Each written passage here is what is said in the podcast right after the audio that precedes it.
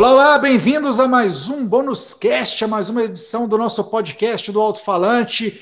Em 2021, como prometido, teremos várias participações aí ao longo do ano. Começamos com o Marcelo Loz, da banda Loz, Ex-Concreto, grande figura da cena do rock, né, e do hard rock de Minas, de Minas para o mundo. Hoje demos um passo um pouco mais distante, digamos assim, fomos buscar ali o Tagore, né, músico pernambucano, que radicado em São Paulo já, já há bastante tempo, pelo que eu sei.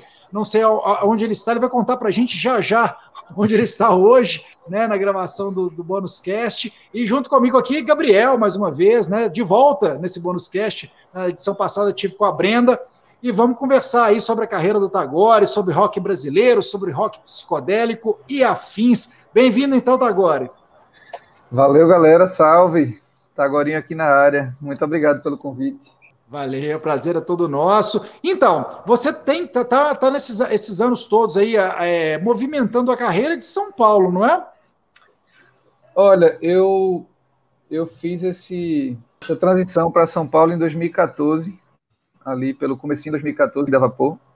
E daí eu sempre passei períodos bem extensos em São Paulo, não exatamente o ano todo, porque eu tenho família aqui em Recife, também a nossa produtora é sediada em Recife. Então, até para muitos, muitos assuntos da própria banda tinha que estar por aqui, saca? Então, mas sempre fiquei dividindo entre Recife e São Paulo desde 2014. Então, já me considero um pouquinho paulista também aí. 2014 que foi o ano de lançamento do Movido a Vapor, se a minha memória não Isso. está me traindo? Perfeito, perfeito. Agosto de 2014, se não me engano, a gente colocou nas redes em pó. Me mudei pra tua sala de estar. Namorada cardíaca, vista de frente pro mar. E aí foi bem massa. Foi o que chamou a atenção. Tanto, tanto pelos sons, pelos bons sons do disco, como por aquela capa ali, né? A capa já, já era um ótimo cartão de visitas do disco. Aquela capa deu o que falar, hein? Foi bem icônica mesmo assim na época. Até hoje a galera comenta, aquilo sou eu com um ano de idade, né? Depois que começaram a sacar as matérias, que a galera diz, como assim é você fumando um cigarro? Eu disse, não, não, tá, não tava fumando um cigarro, eu tava apenas com um cigarro na boca, apagado. Foi uma sacanagem do meu pai, né, velho? A criança tem aquela fase oral ali de tudo que bota, quer, pega, quer botar na boca e tal. E aí meu pai tirou a chupeta e botou o cigarro. Acabou, senão a criança tava super satisfeita ali com o canudinho dela, sem saber que tinha aquela tua de substância química ali na boca. Mas deu certo, ó, porque eu não fumo. Tá vendo? Então, Teve um EP antes, não foi, Tagore? Sim, a gente lançou. Quando eu falo a gente, é meu sócio e amigo do peito, João Cavalcante, que produz e grava tudo comigo lá desde o início. Antes do, do Movida a Vapor, gravamos um EP chamado Aldeia, que é o que você estava comentando agora, que foi ali em 2010, no começo de 2010. Aí lançamos, acho que no segundo semestre do mesmo ano e tal. E o João é o cara responsável por ter me introduzido nesse universo da gravação, saca? Do, do home studio. Era um cara que, quando eu conheci, tipo, a gente tinha 20 e poucos anos, 20 anos. Quando eu conheci, ele já fazia gravações em casa, saca? Já manjava um pouco de mixagem, coisa que para mim, na época, era um, uma selva completamente virgem. Eu não tinha noção. Eu já, já vinha trabalhando composição, já tinha banda, já ensaiava, tocava ao vivo. Tinha participado do Abril pro Rock aqui em 2009 com minha outra banda cantava em inglês e tal. E aí, nesse processo de faculdade, que eu fui fazer numa cidade aqui meio interiorana, chamada Caruaru, eu comecei a ter mais contato também com o lado raiz, mais regional da música da gente aqui pernambucana, e fui meio que mesclando isso a ver rock que eu trabalhava na outra banda, saca? Então resultou mais numa coisa, sei lá, mais Raulzita ali do começo, que é a época do Movido a Vapor, que é o lance mais folk, né? Viola para cima e guitarra, baixo muito Rhodes, muito Hammond, muita coisa antiga assim de teclado como referência, né? Doors, Beatles, Sim. Floyd, tudo isso que a gente curte. E era uma época muito forte disso, ali 2008, 2009, tinha o Brazilian Nuggets, né, que, porra, disponibilizava um acervo de discos pra gente incrível. Sou eternamente grato à galera que manteve esse esse site no ar por tanto tempo assim, dando acesso a discos incríveis que se não fosse por eles seria muito difícil de eu, de eu conseguir em vinil, sei lá, ou qualquer outra coisa. E aí abriu a cabeça para muita onda que eu não eu não tinha aberto antes, saca? E aí foi quando eu conheci o João e o João pirou no meu som assim, eu mostrei ele, falei, cara, vamos gravar isso aí. E daí para frente a gente não se desgrudou mais, já vamos em mais de 10 anos aí de parceria. Baixista incrível e um produtor maravilhoso também. multi-instrumentista. Eu fui numa festa nas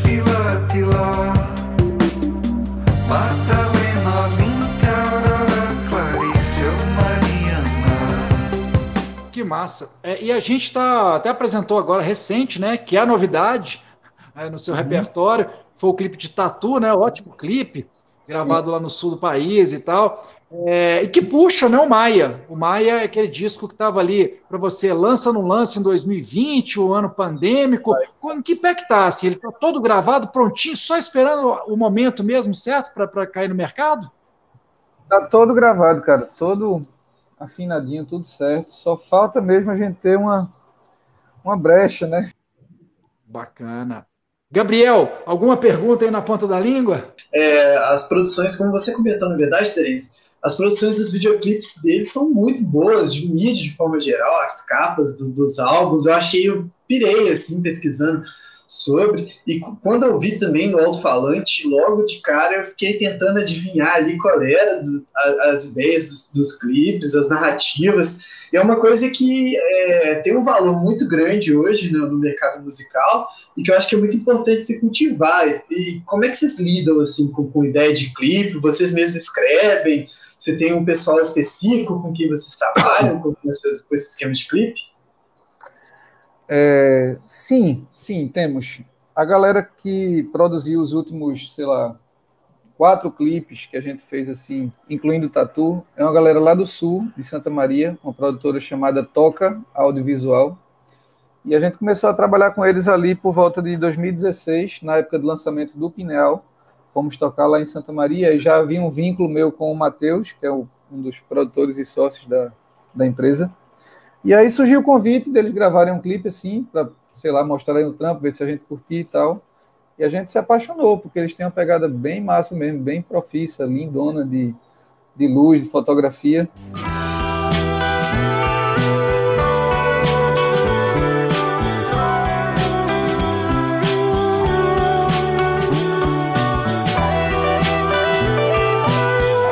E aí foi uma junção que deu super certo, assim, todo mundo curtiu muito a identidade que foi construída a partir desses clipes naquela época. E aí no, no Maia agora a gente quis reproduzir a mesma vibe, assim, pelo menos dar sequência a ela, né? E é o que a galera sentiu também, meio que é um... Pega o viés que vinha do Pinel ali, só que um pouco mais a ver com a sonoridade que a gente está trabalhando, que é mais nítida, né? É mais pop, o vocal é mais na cara, não é tão diluído e etéreo como era o Pinel. O Pineal era um trampo mais psicodélico mesmo, né? mais imerso na lombra. Esse é uma coisa mais pop, um pouco mais enxuta, eu diria mais radiofônica. É, pode ter certeza que o clipe consegue passar com tudo isso aí que você falou, é. cara.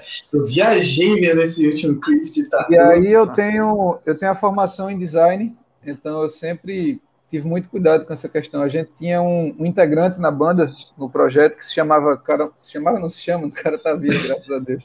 É, Caramuru Baumgartner, tocava com a gente, só que, poxa, foi para a Globo, tá trampando agora lá no Projac aí, fazendo coisas incríveis. E o cara é um ilustrador fenomenal. Ele é o responsável pela cara do Pineal, é obra dele, assim, várias outras peças publicitárias que a gente lançou também são obra dele. E vez ou outra, quando a gente pode, a gente paga para ele fazer. Quando não, eu tento fazer também. Eu sou ilustrador, tenho outra pegada mais simples, mais, sei lá, um pouco mais rabiscadinho assim, não sou tão preciso. É mais minimalista, eu diria. Quando a gente não sabe desenhar tão bem, a gente fala, não, eu não faço mais minimalista. Não importa, não se importe, não, não repare, não, viu? Então funciona, acho que a gente vem acertando assim, em cada junção dessa que tem feito, de imagem e som, que eu acho bem importante, né? Essa, esse combo. É, o rock ou a música, né, a psicodelia, o rock psicodélico, de certa forma, ele sempre foi o norte, né? Para o seu trabalho, já como Tagore, né? Nessa virada de chave. Você teve uma banda lá que cantava inglês no começo uhum. e tal. Isso. É realmente o norte, assim, dá para a gente dizer, do seu trabalho? Assim, tem essa, esse apreço maior pelo rock psicodélico? O que, que você nos diz? Eu diria que de certa forma tem, mas às vezes não é nem o referencial do som em si, saca? Eu acho que é como se a minha cabeça pensasse de uma forma meio meio psicodélico, eu acho assim, para usar um termo mais conhecido e pejorativo. E meio que essa psicodelia da minha cabeça dialoga também com a psicodelia encontrada, ou pelo menos que se tenta passar através de um som, sei lá, como um rock prog, como uma coisa mais frita, como, sei lá, exemplo de Mutantes aqui no Brasil, ou um Bulgarins mais recentemente. Sons que tentam lhe fazer entrar numa certa vibe, né? num transe ou numa questão meditativa. Você entra numa bolha ali, numa atmosfera uhum. mais, sei lá, mais etérea do que o cotidiano concreto que a gente está tateando aqui. Então, acho que sim, a minha forma de enxergar as coisas, sei lá, de tentar ver os desdobramentos de cada coisa, sei lá, até pela quântica mesmo, eu piro muito em estudar a quântica, sabe? Eu gosto muito desse viés não concreto do pensamento, de como a gente pode desconstruir materialmente as coisas, sabe? Até o nível de átomos e até menos que isso. Então, tudo isso gera uma, uma base psicodélica, eu acho assim, de criação, sabe? Que vai se costurando através de palavras e sons que a gente escolhe para formar o mosaico de cada trabalho, né? Eu acho assim. Legal. Então, tem a e, ver. e quanto à famosa psicodelia nordestina, né, dos, dos grandes compositores, até os discos clássicos, lendários, como o Pai Biru, teve um momento assim na, na sua trajetória que foi de mergulhar nesses discos para poder saber realmente o que, que era, né? O que, que você pensaria dali, né? O que, que sair, sairia desse garimpo tal? Ou foi tudo muito mais diluído? Porque às vezes as pessoas têm essa, essa visão, né? De que o músico, ah, não, ele é músico, pernambucano tal. Então, assim, com certeza ele ouviu aquilo como se fosse uma cartilha a ser seguida, né? Ouviu Sim. tudo aquilo, mas aí teve a fase do rock clássico tal. E às vezes não, uhum. às vezes é tudo muito misturado né, na, na, vida do músico, assim. Como é que foi na sua?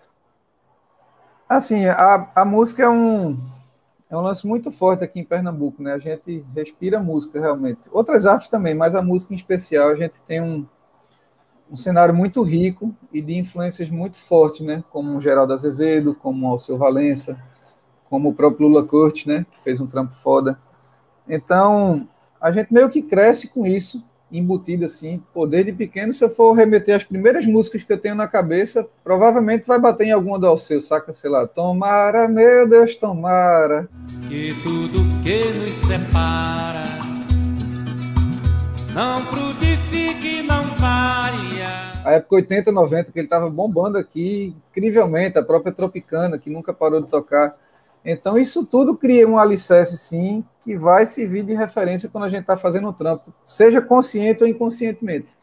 Agora, no meu caso específico, eu mergulhei mais nesses sons depois que já estava criando a base do primeiro EP lá, saca? Sei lá.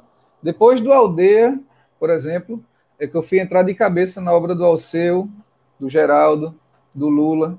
Entrei de cabeça e devolvi o Movido a Vapor, que já é como se fosse a minha vibe do Aldeia, somada à influência mais nítida dessa galera que eu fui beber, saca? O Ave Sangria, que é uma banda que eu sempre tive muito apreço também. Só resta eu com a minha faca e a minha nau.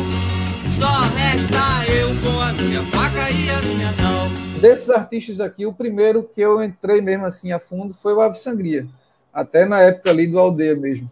Tinha muita influência para mim. Até hoje tem. Sou muito amigo deles, amo todos e acho o som simplesmente incrível, um dos melhores discos já já feitos no Brasil mesmo da história. Agora, muita gente confundiu, sei lá. Teve gente até que comentou que eu estaria imitando ao seu Valença, ou tentando fazer, sei lá, ser o segundo ao seu Valença. Mas nunca foi nada disso, assim. Respeito total ao seu, tenho super amor e carinho pela obra dele. Mas é meio que as coisas foram se conectando, sabe? Eu tinha uma vibe e era também uma vibe parecida com o que a galera já tinha feito. Eu partilhava dos mesmos interesses, em, sei lá, em colocar uma viola distorcida com uma guitarra de fãs louco e um tecladão com um phaser por trás. Tudo isso a gente tem em comum, assim. Então acho que a fritura é uma coisa que abraçou todo mundo ao mesmo tempo, né? E, mas acho massa, acho do caralho quando alguém compara meu trampo com o Alceu, ou sei lá, com o próprio Geraldo. É uma grande honra para mim, são nomes incríveis, né? O, o que não falta é essa junção mesmo, né, da música popular uhum. brasileira com esse rock psicodélico, enfim, que tem pontes com a Inglaterra, que tem pontes com todos os lugares do planeta, né? Exato. É uma fusão já, já no nosso DNA, já vem essa fusão, né? Aí depois veio o Chico, né? Veio o Chico e a Nação nos anos 90 ali, já reformularam esse conceito novamente, de juntar o rock com as paradas elementares do regional então, é, é uma coisa que a gente sempre fez por aqui, eu acho, né? De pegar o universal e o local e tentar fazer uma, uma certa fusão. Pois é, até aproveitando que você falou do Chico, é, é, inevitável, né? Muita gente, com tudo aquilo que o Chico pro, pro, promoveu e provocou na música brasileira, É, bastou um músico depois, depois dele, né? Vir de Pernambuco, ou, ou adjacências até. As pessoas acham que assim, não. Então, é mais um fazendo Mangue Beat? Você passou por isso também, tá agora? Eu passei, eu sou de uma geração que meio que na adolescência passou batido, assim, sabe, pela obra do Chico. Eu meio que era tão bombardeado de todos os lados que não tive interesse, assim. Eu conheci desde cedo o Nirvana e me apeguei já na onda do rock gringo mesmo. Fiquei por ali até uns perto dos 20 anos. E de um tempo para cá, sei lá, de uns 5 anos para cá, seis, é que eu fui absorver mesmo a obra como um todo, sabe, entrar de cabeça. E hoje em dia, para mim, simplesmente é o maior artista de música assim que já teve em Pernambuco, que, que vai ter, eu acho, para sempre, eu acho que é o Chico, não tem como.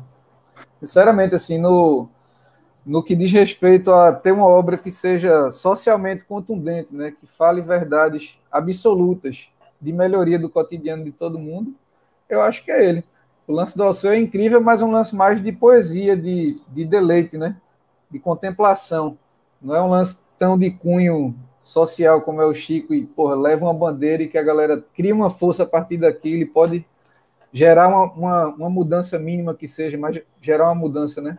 Através daquela ideia. Então, é, poxa, é um, é um profeta urbano muito incrível, Chico. Acho que vai ser difícil superar aquelas palavras ali e aquele som que a galera, ele e o Nação construíram juntos. É, é uma obra impecável mesmo. Eu só fui mergulhar no Clube da Esquina e conhecer e gostar de verdade muito depois na adolescência foi a mesma história sua com o Mangue Beat. Inclusive, conversei com outro pernambucano que esteve no mesmo programa que você, edição recente do Alto Falante, foi o Júlio Ferraz. Na entrevista sim, sim. que eu fiz com ele no ano passado, ele disse a mesma coisa. Falou, ó, o Mangue Beat eu me lembro ali, eu era jovem, cara, mas eu ouvi outras coisas, eu estava impactado por muitas outras coisas para uhum. parar e poder prestar atenção, né, no que estava. Então tem isso mesmo, né, cara? Isso faz parte da vida também, assim. É, às vezes a gente não está naquele, naquela sintonia perfeita, naquele link perfeito com o que está acontecendo, por melhor que seja, né? Exato. São órbitas, órbitas, né? Às vezes elas se cruzam, às vezes não. Tem que esperar o tempo delas se. O, o rock sempre move a gente para fora, assim. Acho que o rock tem, tem, principalmente na adolescência, esse ponto negativo de tirar meio que a gente da nossa raiz e por mais que tenha coisas muito parecidas, a gente prefere muito mais a depressão profunda do Kurt Cobain do que uma depressão criativa do Arnaldo Batista, coisa do é tipo, verdade, né? É verdade, é verdade. E, e a gente fica meio que naquilo, né, cara? Não, eu gosto de rock, pelo amor de Deus, Deus me livre escutar Chico Science. Uhum. Então, tipo, eu passei muito recentemente por esse tipo de coisa, em que se, se recusa a escutar samba, que seja pagode, coisas do tipo, e, tipo, cara, é um, é, cara, você está sendo penalizado na sua vida enquanto você está nesse tipo de pensamento. De verdade. Uhum. A gente tende a recusar o que é nosso e abraçar o Nirvana com o Kurt Cobain ali. Parece Total. muito mais legal. Total. A gente cresceu com essa força da televisão empurrando esses super ícones massivos na gente assim né, também. É um lance que sempre Sim. foi muito forte, desde pequeno, então fica difícil ah, você não se impactar e de repente não ser levado por essa por esse flow, né? Quando mais novo. Mas aí você vai amadurecendo, vai vendo, poxa, tanta coisa massa do seu redor e você nunca prestou atenção, nunca se dedicou, nunca se debruçou sobre aquilo. Né? É, e aí, o que, que você tem escutado assim? É legal no bônus cast que assim, nem todo artista gosta de dizer, ah, fiquei, o disco que eu mais curti ultimamente foi esse ou aquele, mas fato que todos somos fãs de música, né? Tocando ou não, é, estamos nesse universo e sempre tem aquele ali que te derruba. Eu, por exemplo, estava escutando aí é, nas, nessas semanas anteriores o disco novo do Nick Cave, né? Mais um produzido aí durante a pandemia. Ele com Warren Ellis, que é o companheiro dele dos Bad Seeds desde sempre. Um disco que eu achei que tem uma ambiência ali bem Nick Cave, aquela coisa é, densa e ao mesmo tempo músicas maravilhosas, assim. São, são oito uhum. faixas. O Carnage é, tem um disco seu assim do momento, ou um disco da pandemia, ou os discos da pandemia, discos que te derrubaram aí, te jogaram no chão, pelo lado bom, né? Rapaz, pelo lado bom. Para destacar, eu acho que o, o que eu mais ouvi nos últimos tempos foi o novo dos Strokes, e que os últimos discos antes desse não tinham me pegado muito, saca assim? Eu já vinha meio que triste, assim, poxa, velho, nunca mais eu fiquei tão feliz com os Strokes. Aí, poxa, ver esse lançamento aí, é o The New Abnormal. Abnormal. Abnormal. Incrível. Aquele single lá, The Adults Are Talking, me, me, me derrubou no bom sentido, assim. Não consigo parar de ouvir, cara. Saca? Me... A nostalgia, né, velho? Strokes pra mim foi muito presente na minha construção musical, assim, foi muito, muito importante. E eu acho que os caras resgataram os melhores momentos dos melhores discos, saca, nesse novo aí. Acho que meio que fez uma síntese da, da parte massa mesmo, extraíram o, o supra-sumo. E tá bem bacana, eu indico, recomendo bastante. O ao vivo que o Bugarins lançou também, muito massa, Manchaca. Então, para lançar outro já. É uma banda do, do Brasil, é minha banda favorita. E eu acho que dá vida mesmo, assim.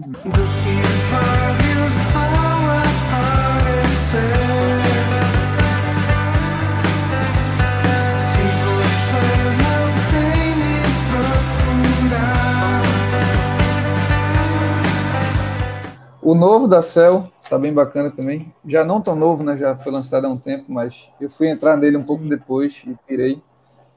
Até para acompanhar nosso produtor querido, que foi o Pupilo, que produziu o Maia. Eu sou muito fã do cara, o cara é muito incrível. Não tem como. A gente estava falando aqui antes de começar a entrevista, nos bastidores, um pouquinho sobre o Berlândia e tal. A última vez que eu tive com o Pupilo foi no, numa edição do Timbre, lá em uhum. Uberlândia. Ah, não, minto. Eu tive com ele depois, já estava já, já tava me esquecendo a memória traindo aí. Eu tive ele, o Pupilo acompanhou o Nando Reis, né, na turnê que o Nando Reis fez do disco do Roberto, né? Não sou nenhum Roberto, mas às vezes chego perto. Rendeu até um especial para o alto-falante e tal. O Pupilo tocou Nossa. com ele aqui no Palácio das Artes e foi quando eu, eu, eu ouvi. Foram essas duas últimas vezes com uma distância bem grande, uhum. assim, do timbre lá em Uberlândia e desta vez. E é um músico incrível, né, cara? Eu sempre, eu, eu várias vezes cobrindo festivais, tá agora, eu, eu, eu, eu falei, eu, eu, toco bateria, né? Eu virei aquele baterista de fim de semana, quando uhum. muito. é, já tive banda lá atrás, coisa e tal, mas enfim, ainda tem bateria em casa e, uhum. e tal, tá empoeirando ali, preciso tirar a poeira dela. Mas é, aí, cara, é incrível. Como baterista, né? Eu, eu, eu achava, me achava privilegiado mesmo de poder assistir aos shows da nação, algumas uhum. vezes em cima do palco, naquela posição assim de lado, vendo tudo que o pupilo estava fazendo com os braços e as pernas. Tentando entender aquele chimbal, né? A gente ainda está tentando entender aquele chimbal até hoje. Ele é muito mestre. E uma figura incrível, uma é pessoa incrível. legal demais, né? O pupilo, cara, tudo incrível, de bom mesmo. Poxa. E olha, que junção, viu? Sai o pupilo, dois, dois artistas fenomenais e como pessoas também. Muito legal, muito legal. Ótimas referências. A primeira que você falou, que é o Strokes, temos uhum. aqui na, no Bônus Cast um fã ao nosso lado aqui, o Gabriel. Ele, ele chegou a fazer crítica dos Strokes. Já tive banda ah. cover dos Strokes. Nó, cara, muito massa. Fico feliz. Na hora que você falou, abri um sorriso aqui. Eu falei, ah, incrível. Beleza. Descasso mesmo, bicho. Ó, só de lembrar, já fica até emocionado. É muito massa. Tem a crítica que o Gabriel gravou naquele formato que a gente tem feito, né? As críticas do alto-falante. A gente sempre convida um artista para ter aquela visão do jornalista e de um outro artista sobre aquele trabalho. No caso dos Strokes, uhum. o Gabriel conversou com o Luiz Couto, que é da banda Devise aqui de BH. A gente repetiu esse formato depois, mais tarde, falou de um disco que fez bastante sucesso no ano passado, que é da Dua Lipa, né? A cantora uhum. também que estourou geral. Aí, no caso, eu tive a Bianca Jordão. Essas críticas de discos aí mais recentes estão todas lá no canal do, do Alto Falante no YouTube. Antes da gente terminar, Tagore, dá aquela geral. Eu já estou na expectativa aqui para o Maia. Enfim, temos data de lançamento? Ainda não, né? Sei lá, cada piorada triste dessa que a gente tem né, no, no quadro geral termina impossibilitando a gente fazer algumas ações que necessitariam de uma, sei lá, de uma saída externa e aí, consequentemente, já embaralha um pouco novamente o cronograma, né? Então a gente só está realmente fazendo uhum. cada coisa dessa quando é minimamente seguro para todo mundo, assim, no lance de gravação de clipe, de atividades que necessitem essa, essa saída. E aí eu não posso garantir uma data exata, assim, mas queremos ainda no primeiro semestre entregar para vocês o, o Maia completo, com certeza. Ah, bacana. E ele vem nessa pegada no geral, aí já abrindo o jogo, dando spoiler ele vem nessa pegada mais pop do tatu ou ele, enfim, vai partindo para outros caminhos também? Ele vem numa pegada mais pop tatu, ele como um todo, assim, quase todo. Mas aí a gente não perde aquele viés maluco também, né? Em algum momento a gente dá uma carregada e entrega ali mais uma camada de sintetizadores louca, mais uma feiturinha de uma drum machine sinistra. Vamos, vamos fazendo como dá. Mas, no geral, é um disco bem mais polido, bem mais pop, assim, mais direto ao assunto, sabe? Sem tanta, tanta rodeio de phasers e flangers e delays e echo verbs. Tem já tem um próprio um próximo clipe na manga? Estamos no processo de fazer o clipe de uma música chamada Olho dela, que é o próximo single. Já vou dar aqui um spoilerzão. Não, deve massa. sair ainda esse mês. Deve sair ainda esse mês. Então estou aí no, no gatilho ansioso para entregar também mais esse. E é muito massa aí vendo a reação da galera. Né? Você guarda um trampo por um tempo assim, fica naquela ansiedade. E quando começa a ver essa troca, de você ter aquele feedback de quem está consumindo, é muito gostoso, é muito massa. Aí vamos curtindo esses singles até poder lançar o disco inteiro. Vamos lançar, acho que de repente mais dois, esse mais um, né, no caso. E aí espero que já seja a hora da gente poder soltar o disquinho todo para vocês e dividir o que é que vocês acharam aí comigo, por favor. A nossa torcida, por enquanto, acho que de todos nós até agora, é que a, que a vacina chegue antes do disco, né? Sendo realista, vai ser bem difícil, né? Esse desgoverno que a gente está vivendo aí, felizmente. Mas também tivemos boas notícias ultimamente, né? E pode ser que numa próxima eleição a gente tenha maiores alegrias. Quem sabe? Vamos lá. Bacana. Por hoje, o assunto vai chegando ao fim. Quer dizer, o assunto não, né, Tagore e Gabriel? A gente teria muito assunto para conversar aqui, poderia ficar falando de música durante muito mais tempo. É, mas é isso, as edições do Bônus Cast, a gente tenta também não deixar aquele, aquela duração infinita, né? As pessoas estão cada vez com menos tempo, né? Para ficarem atentas a uma coisa ou outra e tal. É, brigadíssimo pela participação diretamente de Recife. Achei que você estava em São Paulo. Tá Recife, Mais legal tô... ainda saber que você está em Recife. É, Nada contra São Paulo, né? Mas, pô, tá em casa. Estou em casa, literalmente. Meu quintalzinho aqui do lado da praia, do jeito que eu gosto. Bom demais. Pô, muito melhor que São Paulo, então. Tá em alguns aspectos, sim. Em outros, São Paulo é bem mais massa também. Vamos vivendo lá e cá para ter o melhor de cada canto, né? Ah, tá certo. Melhor Dá para ter os dois. É poder transitar. Valeu Isso. demais pelo convite, turma. Até uma próxima e sempre que quiserem trocar essa ideia, tamo junto aí para tudo. Beleza. Valeu. Aguardamos então ansiosamente o olho dela e o disco cheio Maia em breve. E quem quiser, então, ó, é, Bônus Cast nas principais plataformas. Provavelmente você que tá, já, já, está nos escutando está careca de saber disso. Tem nosso canal no YouTube, então, também.com alto-falante TV e o programa na TV, né? Para quem pegou o bonde andando, alto-falante sempre aos sábados, às duas horas da tarde, na Rede Minas. É isso, a gente volta daqui a pouquinho, né? A gente está fazendo quinzenalmente nessa época, nesse período de pandemia. Voltamos, acabamos de voltar com a edição 2021 do Bônus Cast.